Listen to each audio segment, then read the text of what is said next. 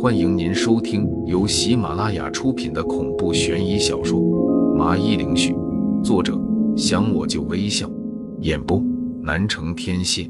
欢迎订阅。第八十八章视频。通过苏涵表哥对我短暂的介绍，我对这个房间已经有了大致的了解。首先去的是夫妇所在的主卧，一进门，记中残留的味道就夹杂着飘进我的鼻子里。我蹲坐在床边，像个警犬一样嗅着味道，希望能找到不一样的地方。最近我们警局缺个警犬，要不你来试试？看着我的样子，苏寒表哥拍拍我的肩膀，假装正经的跟我说道：“你能不能别老是想把我拉去警局？我跟你说了。”现在我暂时不去。我白了他一眼，不管是不是开玩笑，我总得断了他这个念想才行。知道了，你都跟我说了几十遍了，我耳朵都听出茧子来了，就开开玩笑，活跃一下气氛。不过你这样子看起来挺熟练的，是不是经常这么干呢？还是说你的癖好就是这个？他彻底被我带坏了，从以前的高冷。变成了现在动不动就开个玩笑，说个内涵段子。总之，我在他心目中的形象就是一个不折不扣的猥琐屌丝。可能我说的不太详细，你来闻闻看。我白了他一眼，站起身来对他招手道：“你闻到什么味道没？”看他闻了一会后，我就问他道：“一股的香水味，还有袜子的臭味。”苏寒表哥起身后，思索了下，回答着我。回答完后，他就立马分析了起来：香水肯定是妇女的，那袜子臭就是男人的。可这对案子有什么帮助吗？这两种味道当然谁都闻得出来。除此之外，你没闻到一股恐惧的味道吗？如果你们没有移动过，那你看床上的痕迹，是不是感觉有点奇怪？特别的凹陷进去了。我没好气的说道，然后指着床上比较明显的痕迹说道：“我明白你的意思，就是这对夫妇在看见了有人对他行凶，然后被吓到了，接着就想要挣扎的起身，却出于某种原因没法这么做，所以痕迹就特别的明显。你再说那么多也没用，实验一下就知道了。”他说的有那么接近了，但是我想做个实验模仿一下。靠！苏寒表哥，你背上好像有屎。咦？他根据我的吩咐，然后整个人躺在了上面。躺好之后，我忽然就已经一炸了起来。不会吧？我刚才怎么没注意？在哪儿呢？我的话吓得苏寒表哥赶紧翻身，害怕多沾着。可是，一会他就发现不对了，又再次的躺下。最后，他明白的起身。和我当初的感觉是一样的，这件案子的死者都是被人谋杀的。苏寒表哥凝重的看着我，然后把自己的结论说了出来。但问题随之就来了：如果确认这是一件凶杀案，那凶手怎么杀人不留一点痕迹的杀人？难道？苏寒表哥说着就看了看那一位，不言而喻。我摇了摇头，示意他别这么早下结论。再去那个女孩的房间。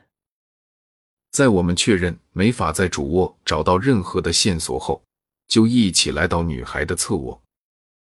看得出来，这家人都非常爱干净，不管是主卧还是侧卧，都是打扫的干净，各种防盗措施也有，一切都好好的，没看出有人进来的痕迹。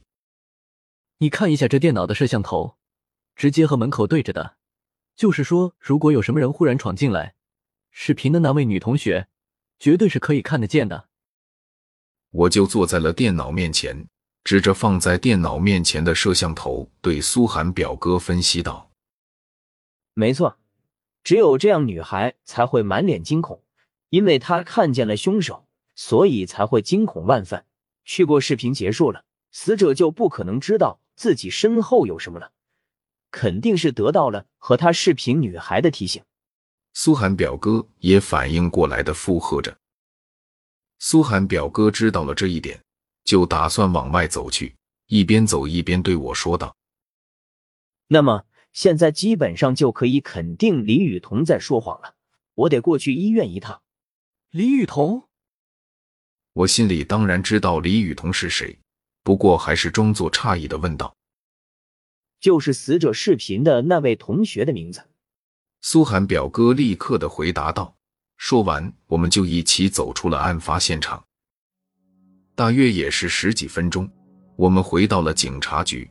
苏寒表哥直接带我去了一间会议室，一推门就看见几乎是整个刑警队的人已经在等着了。大家不要奇怪，这次的案件有王玲的帮忙会事半功倍。不过我在此先说好啊，等下看到什么不合理的画面，就只能在会议室里讨论。出去就不行了。众人这才表情缓和了起来，纷纷点头表示明白，不会到处乱传的。好吧，那就开始吧。见到众人都异口同声的同意，苏寒表哥这才让人把门关好，窗帘拉上，随后就把硬盘交给了专门负责技术的刑警。找到了，这应该是保留的视频文件。经过技术人员的查找。就立刻找到了当天晚上李雨桐和马小红视频的文件。干得好！立刻把画面放到投影仪上面。苏寒表哥点点头，然后吩咐道：“我也开始屏住了呼吸，想着等下到底会出现怎么样令人害怕的画面。”小红，谢谢你。要是没有你的话，我真的不知道该怎么办。要不暑假的作业我又完不成了。画面上立刻出现了李雨桐对马小红说道：“没事，一个寝室就该互相帮助。”视频里的马小红微笑着说道：“我的第一感觉，这是一个善良可爱的女孩子，笑起来都那么治愈。”两人正互相的视频问着作业，忽然李雨桐就看见好友马小红后面出现了一个黑影。小红，小心你身后！这惊恐的影子让李雨桐身体不断的哆嗦着，因为那影子正慢慢的靠近马小红。你说什么？我身后能有啊？马小红听到了李雨桐的警告，奇怪的起身望着后面，看着身后有一团黑影，立马瞳孔放大，尖叫了一声。这声尖叫过后，马小红身体立刻不动了。就好像被人定住了一般，但是看着视频得我们知道，那是被黑影穿过身体之后的结果。我心里一惊，他这是活生生的杀掉了女孩的灵魂，所以才会是画面这样被定住了的样子。然而事情还没完，黑影从天花板上下来，然后站在马小红的身边，用马小红自己的手合上了马小红的嘴巴。把惊恐万分的样子做成了平和。这时，他发现了摄像头另一边的李雨桐，阴森的笑了笑。好看吗？光是这个画面，立刻引起了在座的一些刑警不由得冒出了寒意。的确有点吓人。没有，我什么也没看见，也不知道发生了什么。没有。李雨桐哪里受得了这样的恐吓？立马吓得赶紧答道：“现在我知道为什么李雨桐这么害怕了。原来这种感觉就好像黑影在他身边似的，好像随时都能拿掉他的性命一样。”最后画面就戛然而止，众人这才纷纷的松了口气，感觉不亚于看了一场惊悚片。